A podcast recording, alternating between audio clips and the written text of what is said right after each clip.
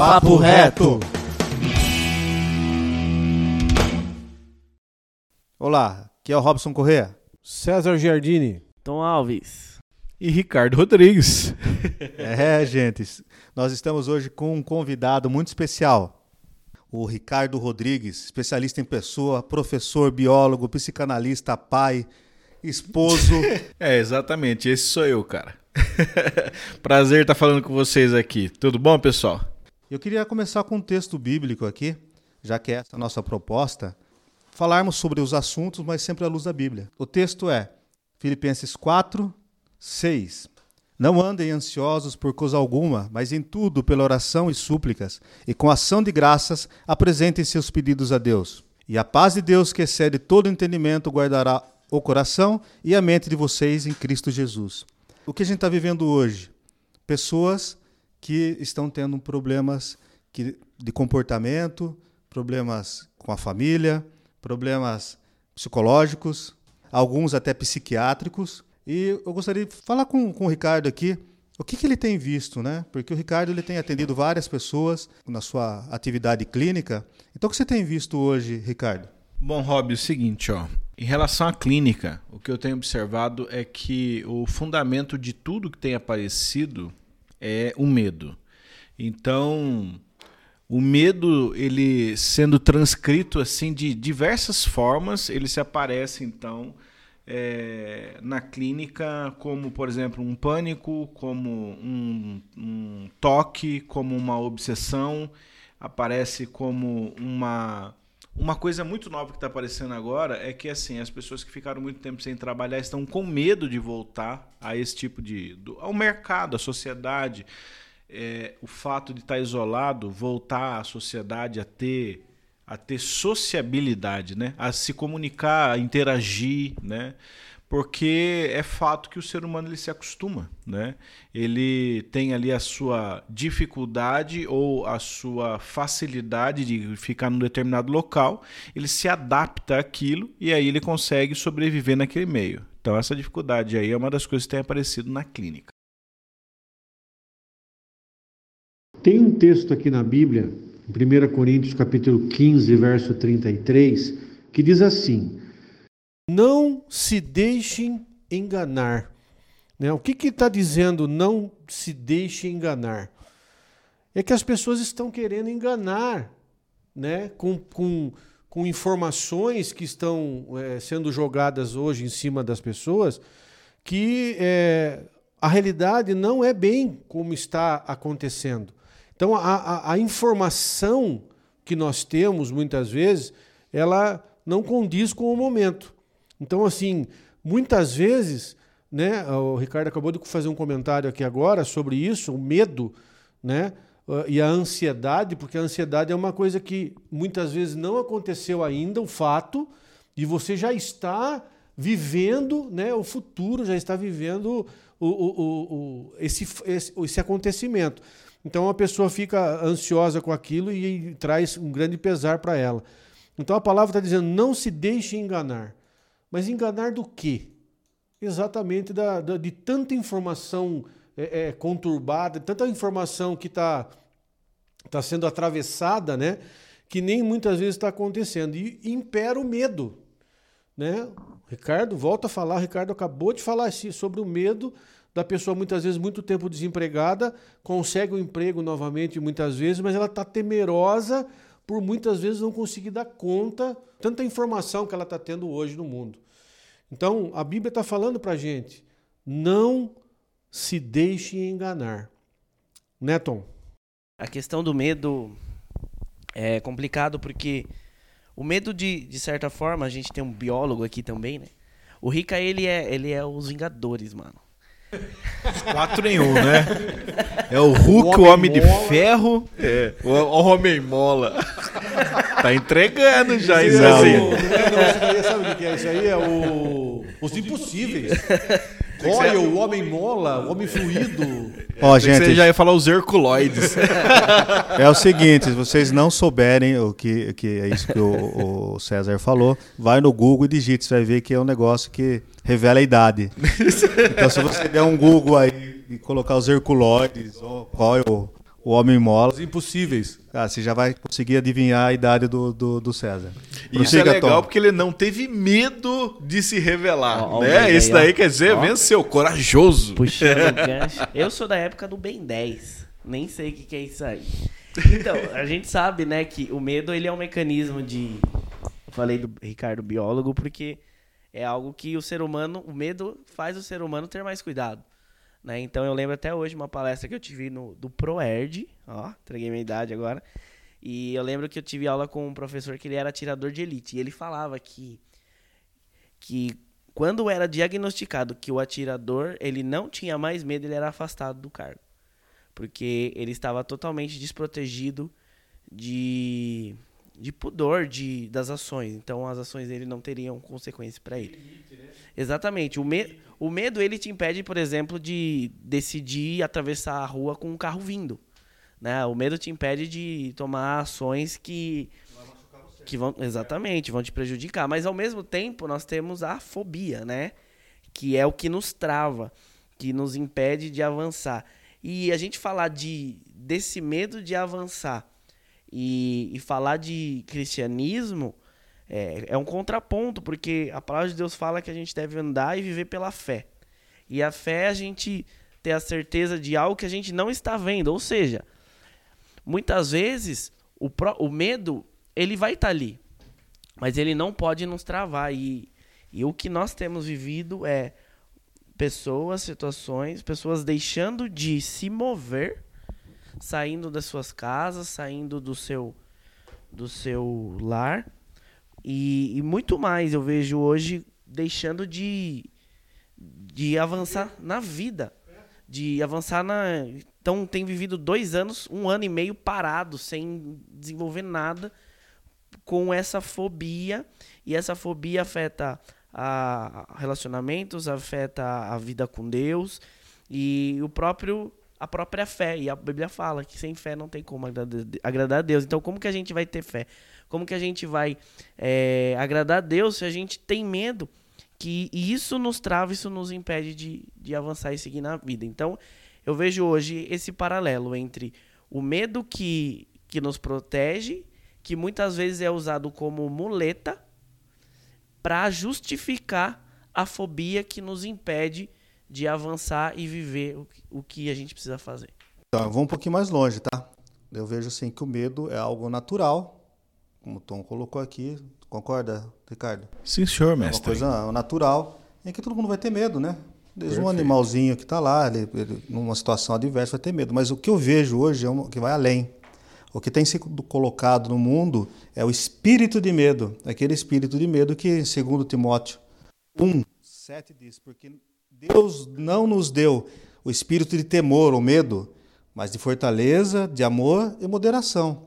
Então o que você tem, o que tenho visto hoje é que as pessoas elas têm tido o, assim uma influência muito grande né, demoníaca do espírito de medo, que tem feito com que as pessoas elas percam totalmente a razão e elas cheguem a, por exemplo, duvidar da fé, a ela ter medo de estar entre os irmãos, porque ela, ela, ela fica numa situação em que ela acha que aquilo vai ser danoso para ela, para a família dela, e faz com que ela se afaste do convívio aí por né, mais um ano hoje, né? Começou em, em, em março, estamos um ano e três meses. Né? Então tem gente que né, quase não saiu de casa nesse período. Então o que tenho visto é esse espírito do medo que a imprensa vem trazendo, né? É, alguns governos. E só que em, em contraponto, você vê pessoas, por exemplo, atores globais, qualquer outra pessoa de mídia, que na frente das câmeras vai lá abraça pessoas com plástico na frente, né, cara? Fica, bota um monte de coisa, né? Distância de 4, 5 metros, três máscaras no, no rosto. Depois, ao mesmo tempo que você vê esse espírito de medo influenciando as pessoas e levando as pessoas a um nível de estresse altíssimo, você vê também muita hipocrisia, né, Ricardo? A realidade é assim. Ah, então, eu vou vou falar disso e depois você lê para mim de novo o texto que você leu da Bíblia para a gente pegar ele como essa referência. Na realidade, a, o medo ele é relativo, né? O medo ele é um princípio dos, das nossas emoções, né, que se transforma em sentimentos e esses sentimentos eles acabam fazendo você ter aí ações, pensamentos, antes do, das ações, os pensamentos. Então, por isso que é, a maneira como você enxerga o medo, você pode enxergar o medo do outro diferente do seu. Então, por exemplo, eu tenho condições de, de vencer esta, esta preocupação que gera o medo através de recursos, por exemplo, Rob. Entendeu? Então eu tenho essa, essa consciência que ele desenvolveu, né? Ele pensou desse jeito, e aí ele exerce algumas funções aonde ele quer ter uma, um retorno próprio, egoísta e voltado a algum tipo de é, recurso que ele busca dentro daquilo que ele tem como alvo na vida. Então ele utiliza do medo para reprimir e aí ele busca outras atividades na vida dele fora dessa consequência para ele é, exercer a vida dele da maneira como ele achar melhor. Então, bom, o medo, o medo e essa hipocrisia que você fez na sua pergunta, Rob, é o seguinte, ó. O medo, Cara, ele é um sentimento ou uma emoção, tá? Aí vai variar de nome técnico, mas não vamos entrar nessa questão agora. Que é, ele vem dos princípios. Então, o medo é subjetivo. Você interpreta ele de diversas formas. A maneira de vencer o medo é a, através de uma crença que a pessoa ela tem em alguma coisa, em algo, é, em alguém é, que ela deposita aquilo como uma segurança. Pode ser o dinheiro, por exemplo. Então, o fato de as pessoas não terem diversas condições para poder vencer uma situação de crise, ou pandemia, ou vírus, ou doença, é, você pode se aproveitar do discurso para ter um ganho próprio para você, sendo isso uma pessoa é, que se demonstra egocêntrica. E aí, se ele ao mesmo tempo demonstra que ele pode é, infringir né, a, as normas, as leis, em qualquer outro local, com pessoas que estão dentro daquela mesma crença, ele mostra para nós essa ambiguidade no pensamento, falando e demonstrando claramente para quem consegue fazer essa análise de que existe um aproveitamento de situações de acordo com a forma como as pessoas interpretam a insegurança por conta do medo. Então, assim, eu tenho uma decisão e eu vou fazer com que essa minha decisão ela faça com que eu acredite que eu não possa sair, que eu não possa fazer absolutamente nada.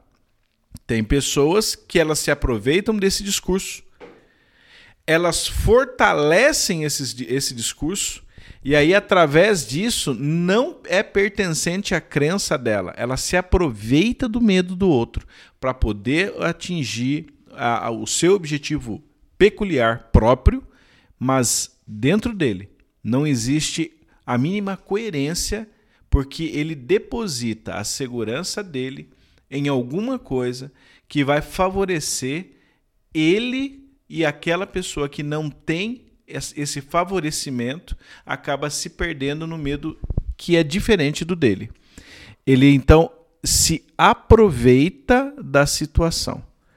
É complicado às vezes de entender, mas o meu medo ele pode ser exatamente a minha fraqueza diante de você, porque você se aproveita do meu medo.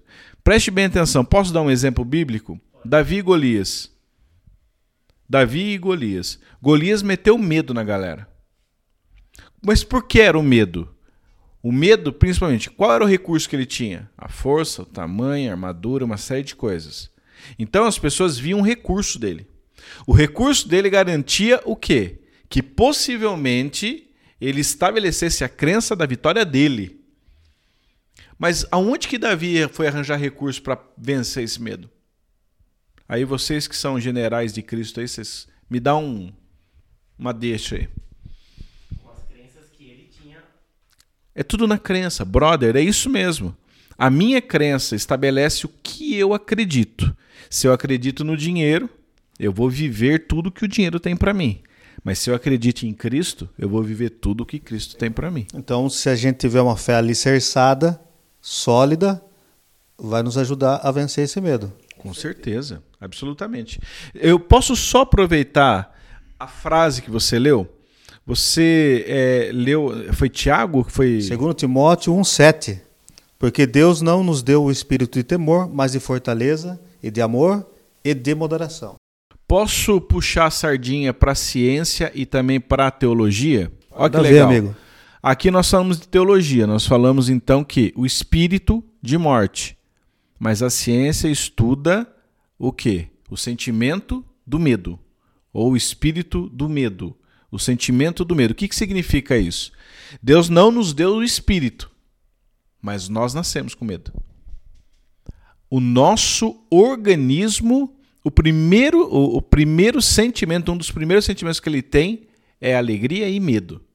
A partir daí começa a ramificar. Só que daí tem um detalhe. Cara, e esse espírito? Como que então ele influencia? Porque eu tenho alegria e tenho medo. Aí depois tem a parte espiritual. Então quer dizer que eu tenho sim que entender como funciona a minha mente. Mas quer dizer então que espiritualmente ela é influenciada por algo espiritual. Seria essa a ideia? Generais de Cristo. Jogo para vocês agora. Existe sempre algo pressionando, é isso? Vamos dizer assim, a, o, o espiritual é uma pressão externa a sentirmos medo. E aí que aquilo que a gente sempre fala, por conta do Zeitgeist, por conta do espírito do tempo que, que nos traz o que traz esse sentimento e então o espírito de medo ele não ele não está sobre nós, mas ele está ao nosso redor. Não tem como, eu vou puxar para a Bíblia, né? O diabo está ao nosso redor, rugindo como um leão, né? Aquela estratégia de guerra da, das batalhas, onde onde às vezes a gente o, o exército não via o inimigo, mas o barulho do inimigo fazia, definia, né, Cezão? Você que é o cara de batalha, fazia com que o exército, fazia com que o exército temesse. E eu vejo esse espiritual, acho que é isso, né, Rica? É isso, é isso. Na realidade, o que acontece? Você falou, você deu um exemplo bacana. Você deu um exemplo bacana, cara, que é escutar o barulho e ter medo.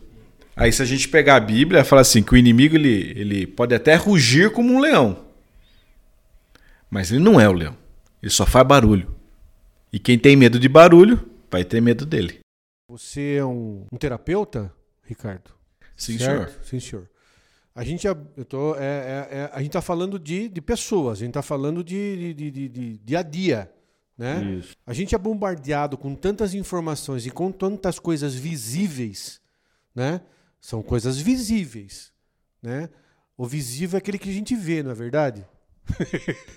Diz que é, Cezão.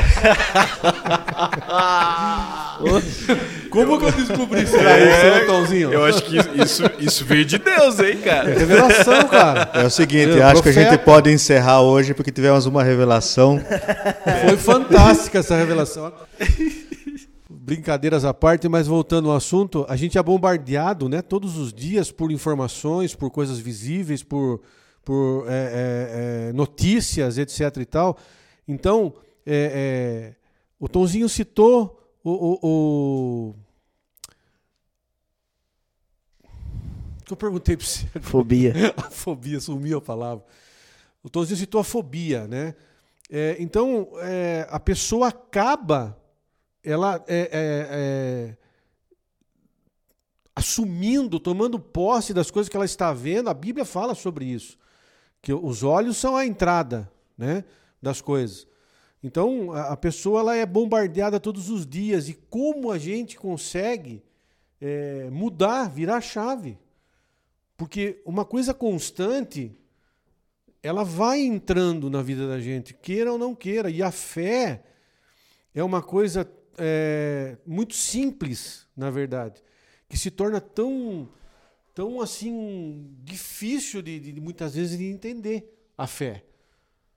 Agora, eu estou vendo, né? Eu estou ouvindo, eu estou sentindo as coisas que estão acontecendo. Como, como superar essa, esse, esse, esse, essas coisas que eu estou vendo, que está acontecendo comigo? Não tem outro jeito. É a palavra. É a palavra de Deus. É você acreditar na palavra de Deus. Mas eu vou um pouquinho mais fundo no negócio.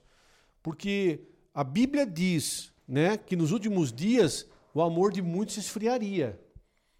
E se a gente analisar hoje isso, com, tanta, com tantos é, dissabores, vamos dizer assim, todos os dias, tantas informações que estão acontecendo, isso gera um medo, Ricardo. Um medo natural, que você acabou de falar, o Tonzinho também acabou de falar, que isso é uma coisa que, que, que é real. A gente está vendo uma coisa real.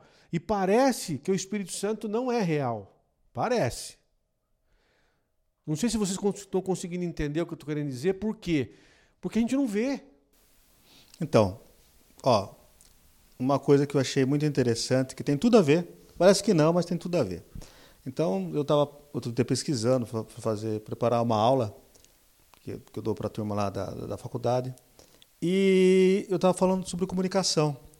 E daí estava vendo, puxa, vamos tá internet, né, cara, conexão das pessoas. Daí eu vi lá, sete em cada dez brasileiros estão conectados à internet. Puxa, bastante, né, cara? Se você pensar aí em 220 milhões de pessoas, cara, bastante né? É bastante. Daí você vê outra coisa também. Você vê aqui a respeito do comportamento das pessoas, que quanto mais elas se conectam, né, mais influência elas têm em relacionamento, né, familiar, ela começa a ter é, problemas muitas vezes aí, cognitivos, certo? E daí que o César falou, achei bem interessante aqui, porque é, as pessoas é, elas sentem medo por dois canais. Primeiro, é o estímulo externo que eu vejo, então o som, né? Antes o, exército, você vai, vai ver lá a preparação para a guerra, tinha o Golias que gritava, todo dia saía lá e falava: "Ô galera, vou quebrar vocês no pau". E todo mundo escutava aquele cara enorme saindo e gritando, né? O povo do outro lado lá, né? pô, esse cara vai quebrar a gente. E aquilo foi alimentando, foi alimentando. No outro dia, o cara acordar, a primeira coisa que ele fazia, ele ia no banheiro, segunda coisa, ia lá, ô bando de, de, de cachorro, vou quebrar vocês no pau que nem batem em cachorro. Quebrava a crença primeiro, para depois quebrar é? os caras. Né? O que você vê na história? Isso foi feito o exército que batia lá, ele chegava com um monte de tambor e batia para causar medo. Você via na, na Segunda Guerra, né? A propaganda nazista, que antes jogava o quê? Panfleto e vinha lá com a propaganda para fazer o que? Causar medo. Né? Mas também nós temos hoje a influência dos meios digitais que faz a mesma coisa, é feito de propaganda, de causar medo, ela chega antes. Ela acaba, acaba trazendo um estímulo. Se a pessoa não tiver filtros que interfiram nessa percepção dela, então, por exemplo, ela vai lá e vê uma notícia que fala alguma coisa que causa muito medo. Se ela não tiver, por exemplo, a palavra enraizada nela, ela não tiver as suas crenças, né? É, diz essa crença, fé em Deus, em Jesus, que tudo vai se resolver, tudo vai ficar bem com ele e a família, ela vai entrar num estado difícil de ser revertido, porque ela, se ela entrar em pavor, cara, eu não sei de vocês, mas quando eu era pequeno, uma vez, né, eu tive essa experiência. Eu estava lá, né, meu pai é saía para trabalhar e eu ficava com a minha mãe e daí tinha assim o quarto que a gente ficava fechava com chave. Só que você tinha acesso, é, tinha a sala, né? E depois, claro que saía para o quintal. O que acontecia, cara? Um dia eu, eu achei que escutei um barulho e aquele barulho parecia que alguém estava entrando na casa. E aquilo foi na minha mente assim, cara, como a pessoa estava entrando, já estava na sala. Cara, e a qualquer momento podia entrar lá onde que a gente estava. E aquilo foi dando um desespero e não era nada. Não era nada. Depois meu pai chegou, não tinha nada. Ou seja, aquilo foi crescendo, aquele desespero, que não se via o acontecimento real. Não é, Interessante Ricardo? que isso é imaginação. Olha só, o campo da imaginação, onde o medo ele trabalha, né? O medo ele pode trabalhar na imaginação ou ele pode até trabalhar na razão. Mas continue, por favor, não quero te interromper, não, filho. Não, eu, eu quero dizer isso é que hoje tem pessoas que estão vivendo, que eu vejo, né? É, amigos que eu converso, né? pessoas que às vezes está na feira lá, está fazendo uma comprinha e escuta a pessoa conversando com a outra. Então, é, tem coisas que não têm assim é, é, fatos, muitas vezes corroboram com isso, mas ela já criou uma narrativa na mente dela que quando você vai tentar explicar o fato, ou se tem um fato que comprova que aquilo que ela está pensando não é correto, ela fica brava com você, ela se fecha, ela xinga. É a mesma coisa quando você vai né, é, é, falar de time de futebol. Se a pessoa é um, um palmeirense doente, você vai falar, o cara vai ficar bravo. É o corintiano, né, a mesma coisa. É, é uma coisa meio irracional, meio não, totalmente, né? Porque a pessoa ela está vendo um fato e ela não, não, não, não quer, não acredita. Mas eu vejo assim que é, muitas pessoas dentro da igreja elas acabam sendo muito influenciadas pelos meios digitais. Primeiro, porque está muito fácil acesso. E segundo, que é o único meio que elas têm para se comunicar com o mundo lá fora são os meios digitais e ao mesmo tempo ela não tem o filtro no coração dela. O pastor Daniel sempre fala, né? Vamos orar para que é, Deus proteja as nossas mentes da influência externa. Porque hoje, né, como o César falou, esse bombardeamento não é uma coisa que quando só você liga uma coisa, tem tudo, tudo. E as pessoas estão cercadas, Ricardo. É isso eu posso dizer assim? Por algo que elas não conseguem controlar. Tem, um, tem um, uma, uma parte da, da, do estudo da psicologia que ela denomina que a nossa sociedade hoje está se tornando uma sociedade líquida ou líquida, né? Mas por quê? Vamos fazer um pensamento. Vamos julgar a internet agora, jogar a internet, não julgar. Vamos jogar a internet agora em pauta. Cara, a gente escuta diversos milhões de, de assuntos, de informações. E as pessoas começam a encontrar outras pessoas na internet. E aí o que, que começa? Você começa então a assistir um, dois, três ou mais vídeos e começa a gerar uma sequência de, de interesses aonde você começa ali a seguir aquela pessoa. Bom, vamos, vamos entender isso. Se eu estou conhecendo a internet e procurando, eu estou sendo influenciado por diversas pessoas ao mesmo tempo. Quer dizer que isso, então, deixa com que eu me perca na construção da identidade que eu quero formar dentro da, da internet e fora dela. Quanto mais informações de mais pessoas e influências eu tenho, mais difícil eu saber quem eu sou, a identidade, porque eu sou um pouco de todos, eu deixo de ser eu mesmo. Isso é ser líquido. Eu vou caber em qualquer recipiente. O líquido é assim. O líquido você tira do, do, formato da garrafa e você coloca ele numa outra bacia, ele vai ter esse formato. Quer dizer que cada vez mais, se você aceita qualquer opinião, qualquer razão, qualquer crença, qualquer tipo de informação de outra pessoa, você começa então a perder o seu formato estar totalmente líquido para cair no formato, para você caber no formato aonde essas pessoas te levarem. Então, quanto mais influências você tem, que são diversas na internet, menos identidade você vai ter. Então, quer dizer, você pode acreditar em tudo ou às vezes ser negacionista, a negar tudo, porque você não tem identidade. Você não sabe nem no que você quer acreditar. Tem uma pergunta pro, pro Ricardo. É, a gente está falando muito sobre influência, né? Influência, sentido, o que a gente ouve. E eu tava lendo, um, eu tô lendo um livro que o pastor Daniel me indicou, do Norman Vincent Peale, ó. Se chama O Poder do Pensamento Positivo na Juventude. E, e como você é, é da área de, de, de mente, de, de terapia e de, de como a gente trabalhar né, na, Demente, ele falou. Demente. Demente. Demente. Como que a gente, como que a gente pode, é, diante de tanta influência de tanto meio, blindar nossa mente? Ou não existe blindar, é, existe, tem que se afastar. E se você tem algum exemplo que você conseguiu é, sair dessa, dessa influência, dessa roda de medo e conseguir aspirar um, um horizonte mais limpo aí. Meu brother, olha só que legal. Fiz biologia.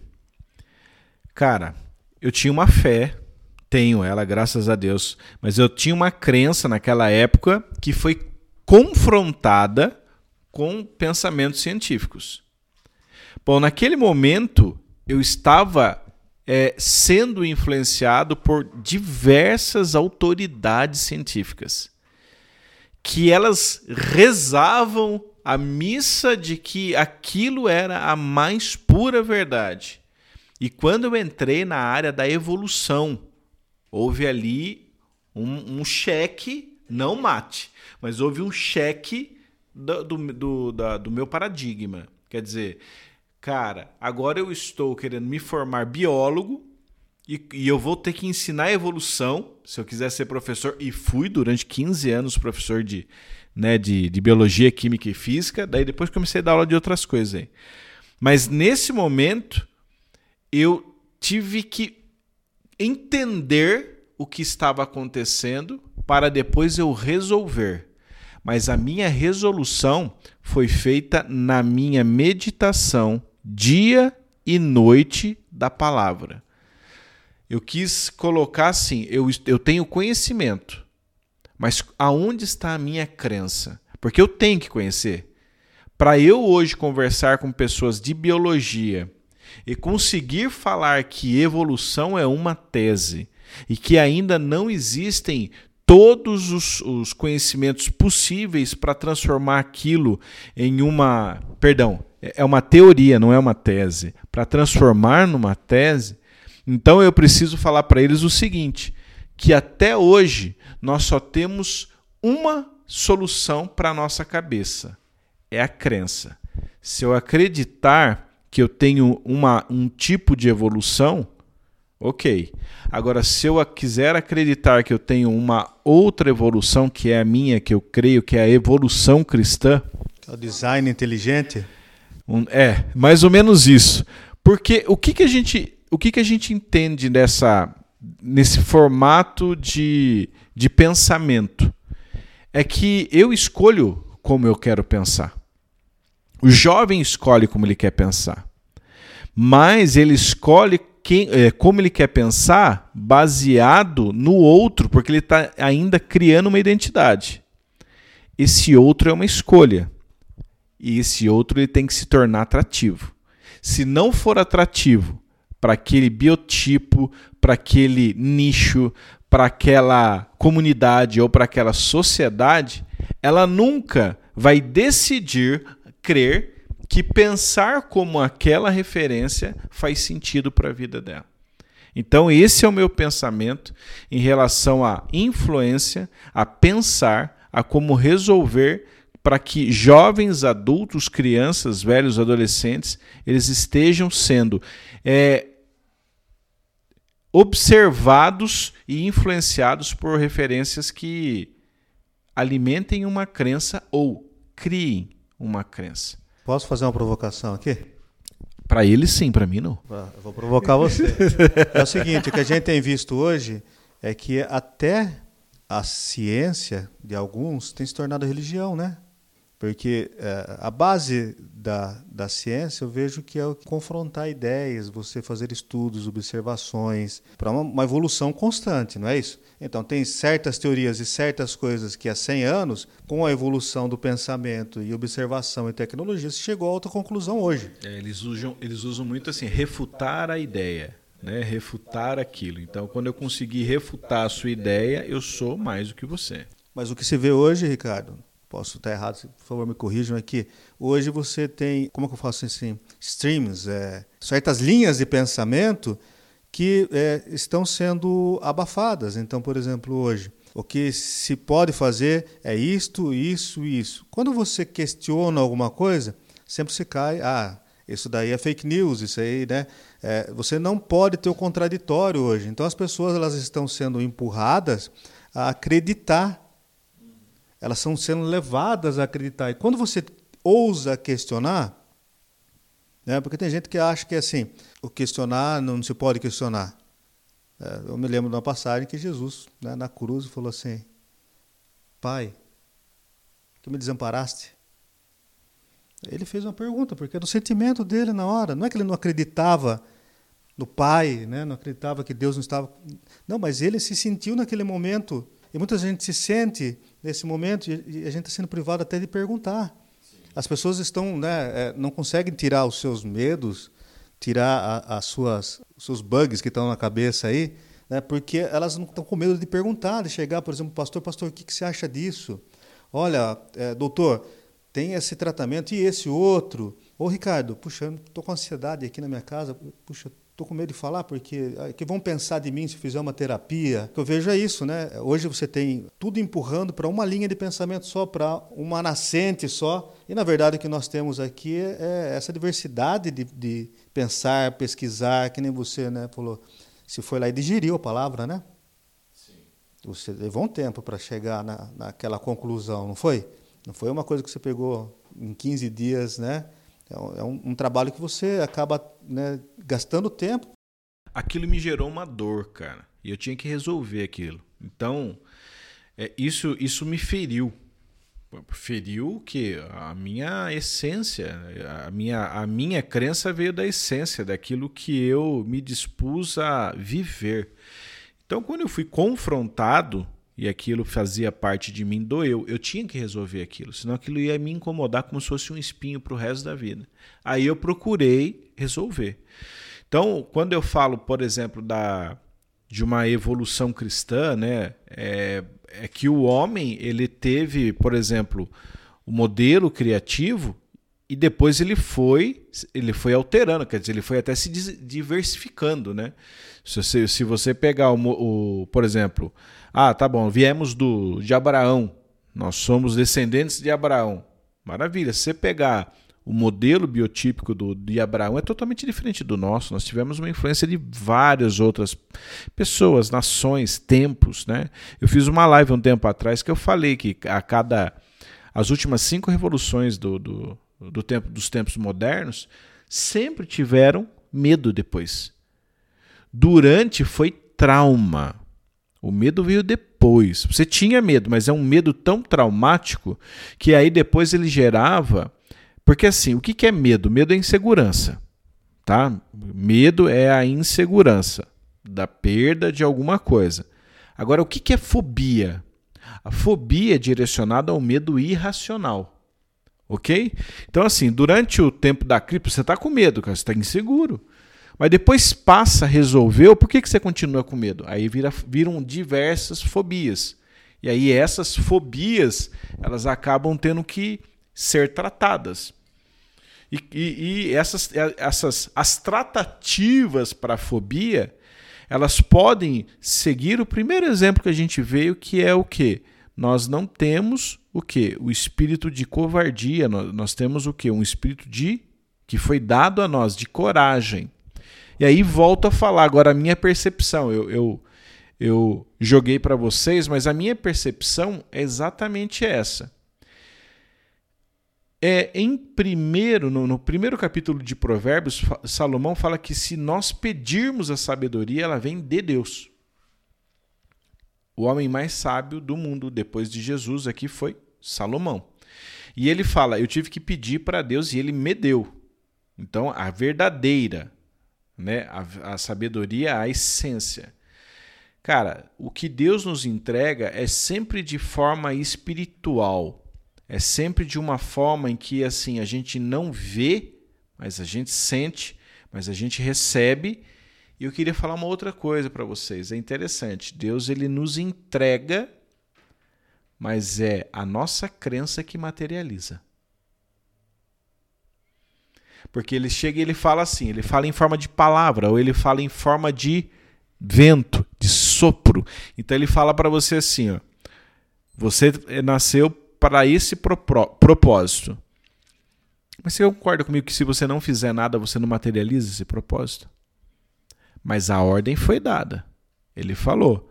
Você pode até chegar no céu e falar, poxa, eu não consegui. Ele fala assim: não, eu dei a ordem, eu dei o espírito de coragem, mas em algum momento você desistiu. Em algum momento desistiu. Desistiu, existir. Pega esses verbos. Algum momento você falou, eu não, não acredito mais na existência. Aí, volta para Deus. Um dia nós vamos deixar de existir. Nós vamos voltar para quem? Vamos deixar de ser matéria.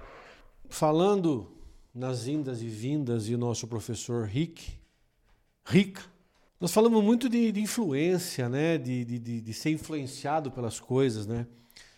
E não tem como eu deixar passar essa, esse assunto que a Bíblia fala para gente lá em, em 1 Coríntios 15, no verso 33, eu li um pedacinho só. É, não se deixe enganar. As más companhias corrompem os bons costumes.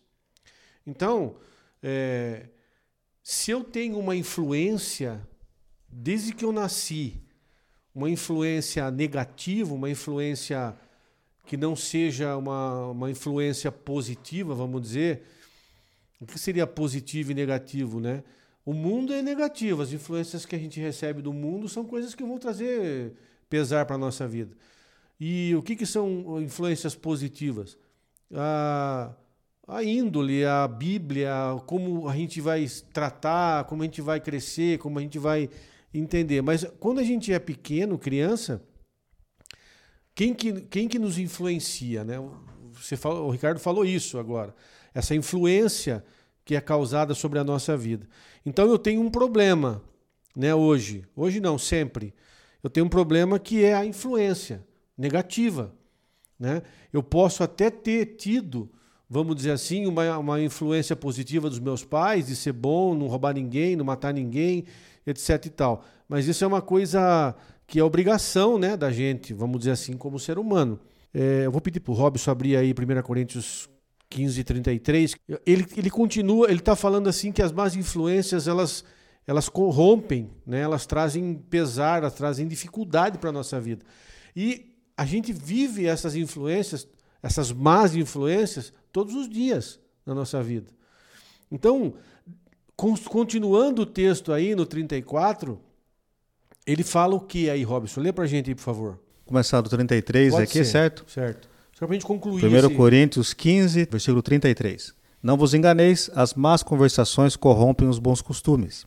Vigiais justamente e não pequeis, porque alguns ainda não têm o conhecimento de Deus. Digo, para vergonha vossa. Então ele está falando aí o texto, o apóstolo Paulo está falando no texto do que existe uma influência, mas não deixe essa influência chegar na tua vida. Você, Ricardo, falou exatamente isso. São escolhas que nós temos. E muitas vezes o jovem ele tem as escolhas dele, mas muitas vezes são as escolhas erradas. A pessoa ela vai procurar um nicho, ela vai procurar um, um, um, uma coisa que faça bem a ela, que ela se sinta bem. E muitas vezes se sentir bem é a influência negativa. Então o apóstolo Paulo está alertando a gente. Então, assim, existe um problema. Hoje nós estamos falando sobre isso. É, Existem as informações, existem opiniões, existem influências de pessoas sobre a nossa vida. E o apóstolo Paulo está falando exatamente isso. Nós temos que tomar cuidado para que essas influências não não quebrem os maus costumes, não, não, não corrompam os maus costumes. No 34, ele está falando assim: é, vigiai. vigiai. Né? O que, que é? Preste atenção. Traga a sua mente, volte o pensamento, pense no que, no que você está fazendo, se isso é uma, uma, uma influência positiva ou uma influência negativa. Volte um pouco conheça aquilo.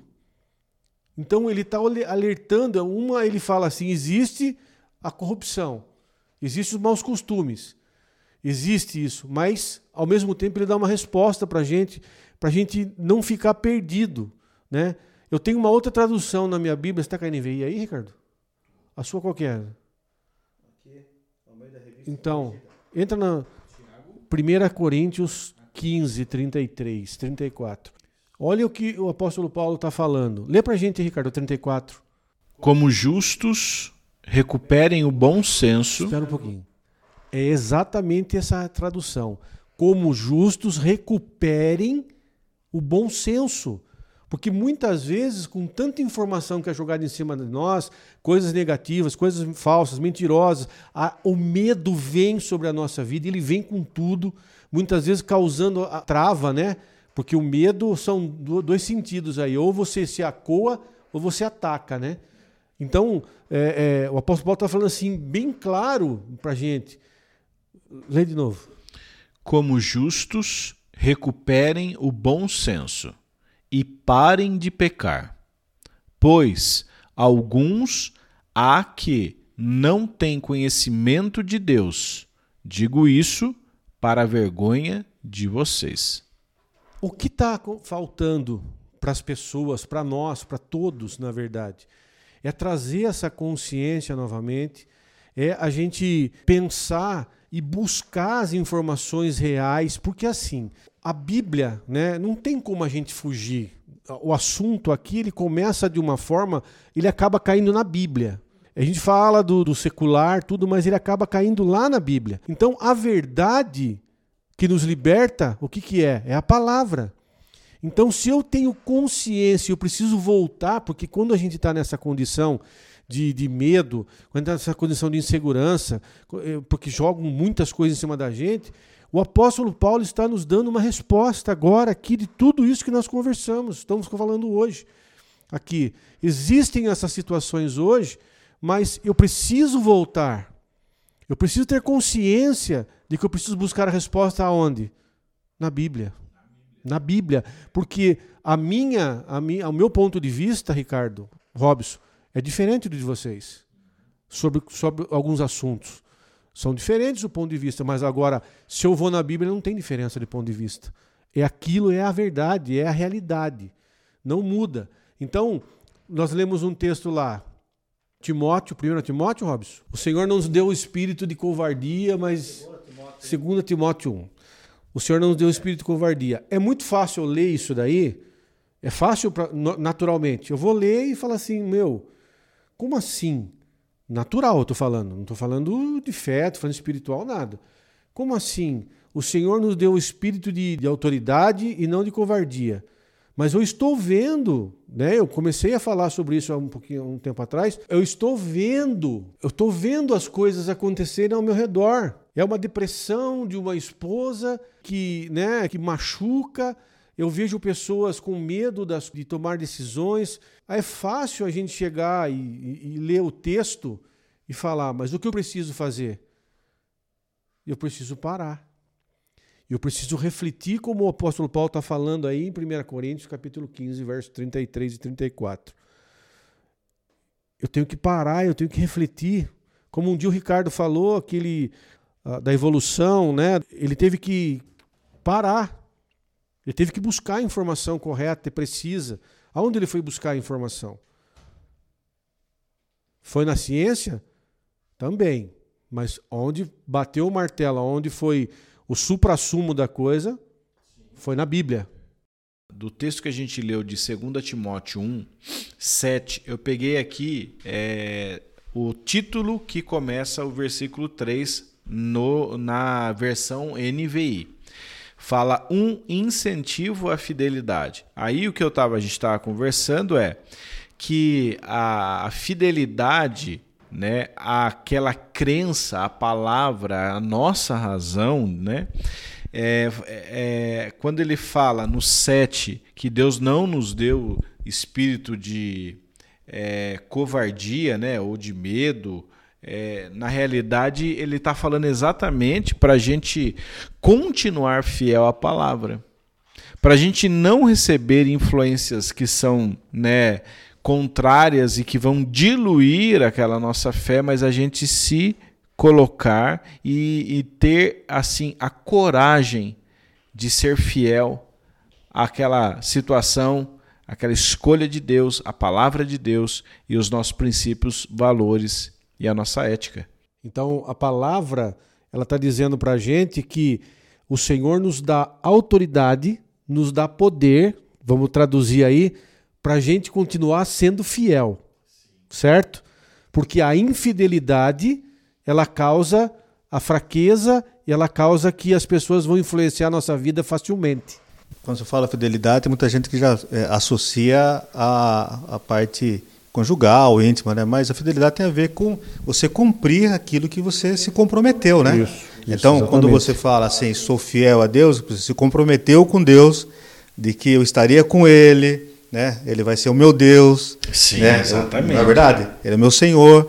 E a infidelidade tem a ver com você não cumprir com esse contrato. Então, quando você se desvia ou vai por outro caminho e você acaba pisando fora do barco, ou outro barco, vamos dizer o seguinte, né? Você está aqui com Jesus, de repente surge uma oportunidade, eu vou curtir um pouco, então você acaba se desvinculando da, da, da promessa que você fez, né?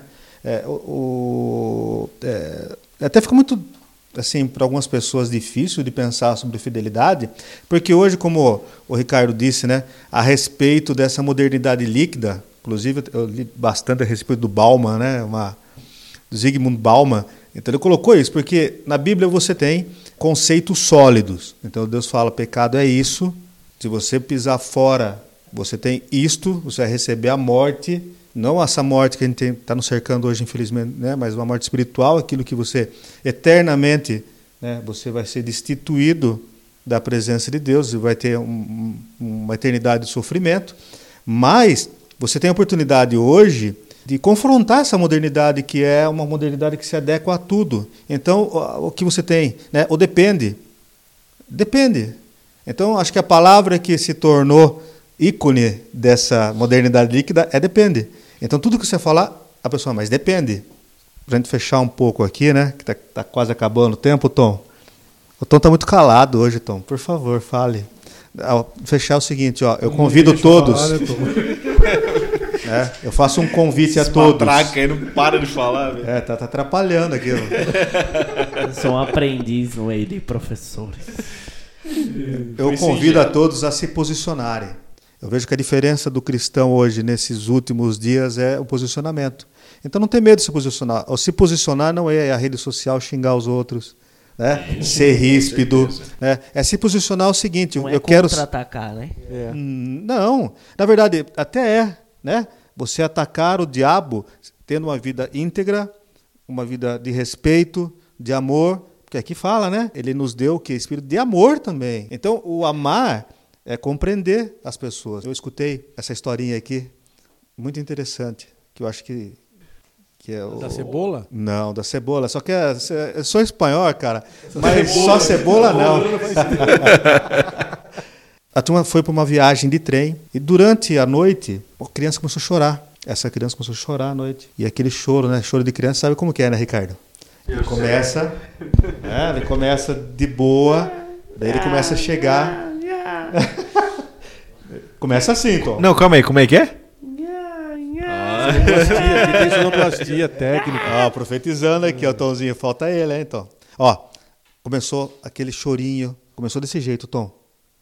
Cara, e começou a crescer. Imagina a noite, tudo quieto, e aquele chorinho agudo começou a entrar na cabeça das pessoas, começou a ficarem, né? Cara, agoniadas, e aquele chorinho foi, foi, foi. Olharam para trás, viram um, um, um, senhor com uma criança, né? Tentando fazer a criança dormir, e nossa, eu vou lá falar com esse cara. Não é possível, ele que vá para outro vagão. Cara, essa criança começou, né? Tal, tal, tal. Um cara se levantou e falou assim: Eu vou lá falar com ele. Foi lá, Senhor, ninguém está mais aguentando essa criança, dá para você tomar um jeito? Ele falou, me desculpe, estou tentando fazer ele dormir, mas não sei o que ele tem. Por que o senhor, então, o senhor não pega e dá para sua esposa? Falou, então, esse é o problema. A esposa está lá no fundo, dentro de um caixão.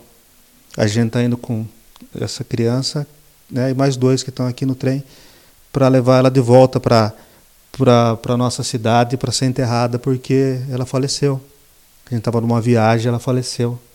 Nisso as pessoas, ai, me desculpe. Daí já levantou outra pessoa e falou: Olha, eu estou amamentando aqui, eu tenho um pouco de leite, é fome que ela tem. Então me dá aqui. E nisso as pessoas se mobilizaram para ajudar. Ou seja, é muito fácil julgar as pessoas quando a gente não, não sabe o que está acontecendo. Só que quando a gente procura saber entender o que a pessoa está passando, né, tudo se transforma, tudo muda de, de, de o que está acontecendo hoje. As pessoas elas estão né, com problemas, elas estão é, angustiadas, né? E muito, muito, é muito fácil da gente chegar hoje dar paulada. Isso fala todo mundo, né? O que a gente tem que fazer na igreja é se posicionar. Se posicionar é se colocar na igreja como um ajudador, uma pessoa de influência que vai trazer diferença na vida das pessoas e procurar entender essas pessoas antes de, de se criticar ou a trazer mais medo, né, Ricardo? Fazer o quê? Ah, fazer diferença, né, cara? Ô, Rica, então, pra quem tá com medo, diante dessa doideira que se chama 2020 e 2021. que se não pode falar a palavrinha, que senão o YouTube corta. Ixi, eu falei, velho. O que a gente Eu faz? soltei no meio. Cara, assim, medo é o seguinte, ó, a gente nasce com ele biologicamente falando, né? Mas a gente já percebeu que a parte espiritual influencia. A gente leu isso daí, quer dizer, Deus já fala assim, viu? Eu não te dei espírito de covardia, eu não te dei espírito de medo.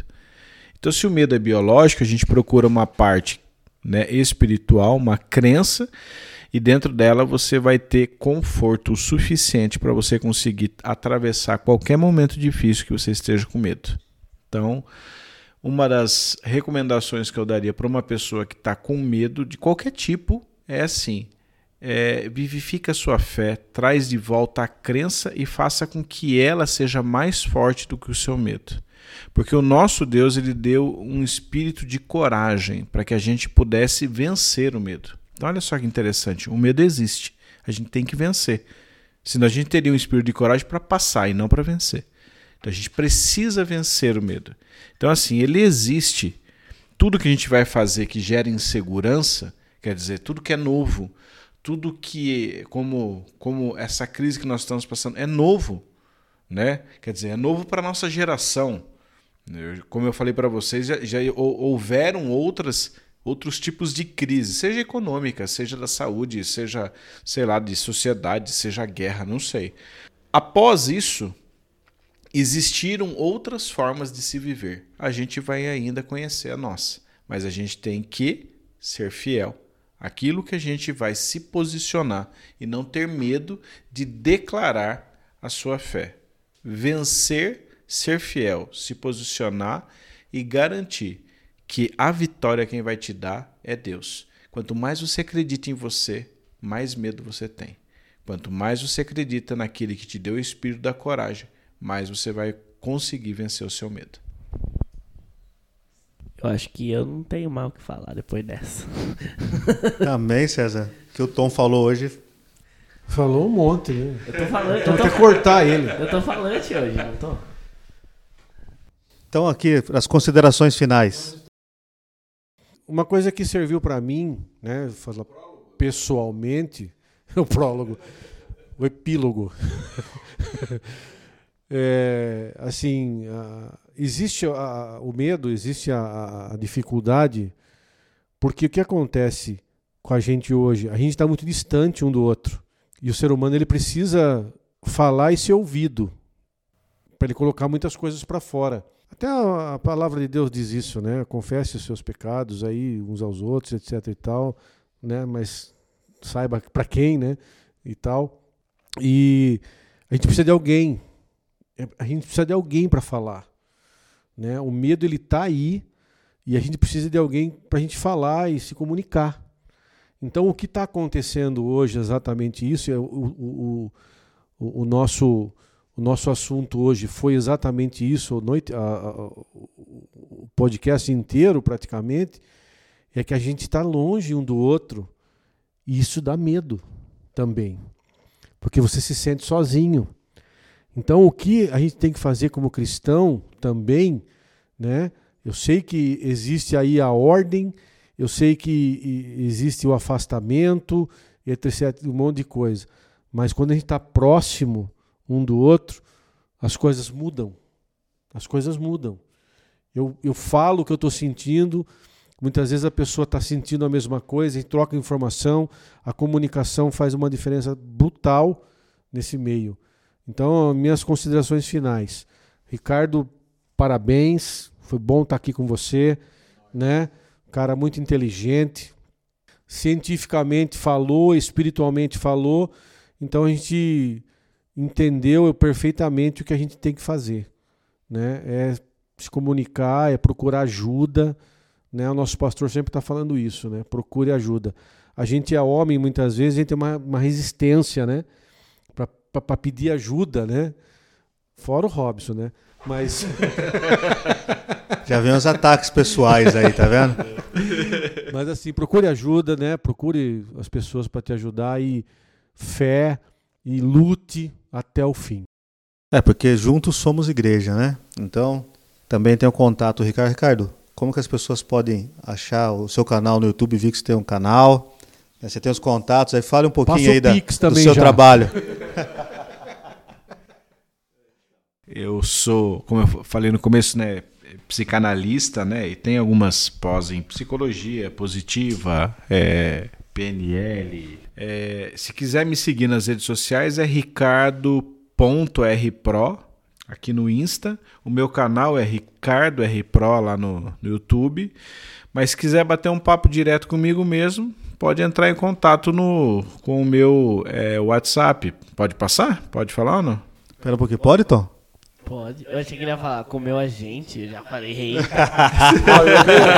Melhor você entrar em contato com a Fabi primeiro. Não, a ideia é 15 992010204. Então, e outra. Repita. 15 992010204.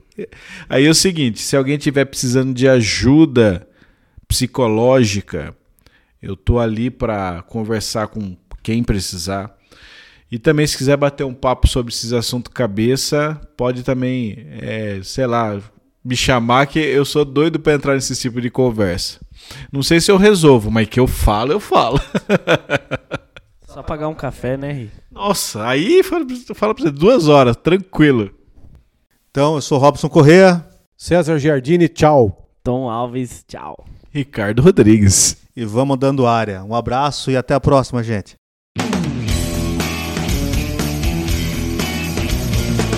Papo reto.